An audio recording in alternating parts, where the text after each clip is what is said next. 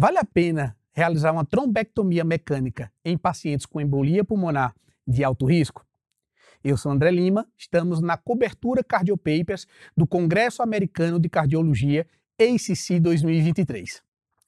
Essa pergunta é uma pergunta em que o estudo Flame Study tentou responder nos casos de embolia pulmonar de alto risco. André, o que, é que seria uma embolia pulmonar de alto risco? É aquela embolia realizada ou associada a um choque cardiogênico. E esse choque pode ser caracterizado por uma hipotensão, hipotensão sistólica com a pressão sistólica abaixo de 90, ou uma queda mais do que 40 milímetros de mercúrio por mais do que 15 minutos, necessidade de droga vasativa, ou aqueles pacientes que, em uma ocasião de uma embolia pulmonar, apresentaram uma parada cardiorrespiratória e que voltaram com Glasgow acima de 8. Então, ele tem um, um componente neurológico uh, mantido. Então, essa, esse é o critério de embolia pulmonar de alto risco. Lembrando, pessoal, que quando a gente fala de embolia pulmonar de alto risco, eu estou me referindo que aquele choque foi decorrente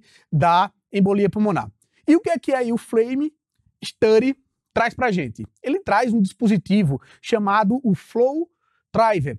Esse dispositivo é um dispositivo de tromboaspiração ou trombectomia invasiva do, da embolia pulmonar, do trombo pulmonar. E como é que ele é? Então, para vocês perceberem, é um catéter que foi desenvolvido para isso. Ele tem uma seringa que aspira, ele é introduzido e por punção venosa. É um catéter que é um catéter calibroso, e esse catéter calibroso ele pode chegar até o dobro do calibre de um catéter de diálise. E aqui no final, na ponta, ele tem um dispositivo que ele é liberado e ele serve como forga da vascular e isso faz com que eu consiga puxar mecanicamente esse trombo. Um exemplo disso, desse flow driver, é um catéter, ele passa o guia, ele vai passar aqui o guia na artéria pulmonar do paciente. Percebam que é um catéter bem calibroso, depois ele vai soltar aquele aspiral, aquele guarda-chuva que vai ajudar a reter os trombos e aspirar o trombo. Aqui mais um exemplo de um trombo. Ó. Ele aspirou e aqui é um trombozinho que ele conseguiu aspirar. Então, esse estudo, como é que ele funcionou? Esse estudo, ele veio para tentar fazer uma diferença e mostrar uma diferença entre o tratamento convencional nessas embolias pulmonares de alto risco. O tratamento convencional geralmente é uma trombólise química, utilizar trombolítico, comparado com essa trombólise, essa trombectomia mecânica. E como é que ele fez?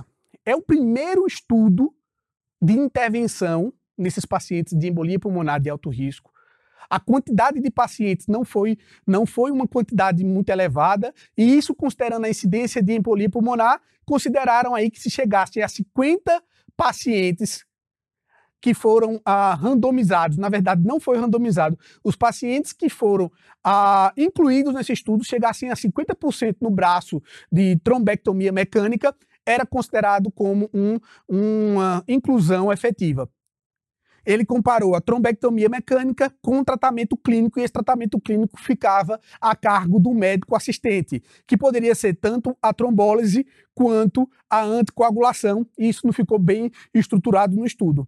E o que, é que ele veio trazer aqui, o nosso Flame Study? Ele trouxe um resultado muito impactante. Comparando esses dois grupos, uh, percebeu-se que existiu uma redução de mortalidade e desfecho primário em de forma muito significativa. Quem foi submetido à trombectomia uh, mecânica teve uma mortalidade intra-hospitalar naquele evento de 1,9%, enquanto os pacientes que foram submetidos à terapia padrão tiveram mortalidade acima de 20%. Então existiu uma realmente uma significância estatística muito agressiva e uma redução de mortalidade nesses pacientes.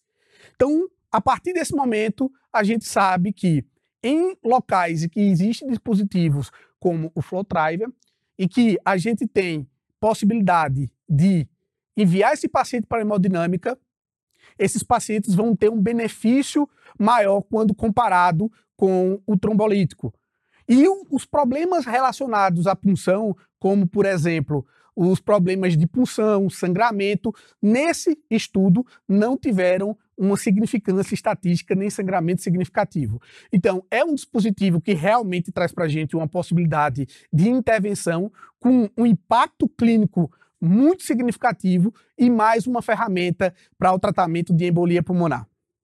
Então, se você está aqui, está acompanhando a nossa cobertura uh, do Congresso Americano de Cardiologia e você tem interesse em se atualizar em cardiologia, eu te convido para participar da comunidade Cardiopapers, em que você se cadastra e vai ter a possibilidade de discutir temas relacionados à cardiologia, atualizações, tirar dúvidas com especialistas, tudo isso inteiramente grátis. Basta se inscrever no link que vai estar aqui abaixo, tanto no seu podcast ou no YouTube ou em alguma parte aqui abaixo da sua rede social. Então clica, a gente espera na comunidade Cardiopapers.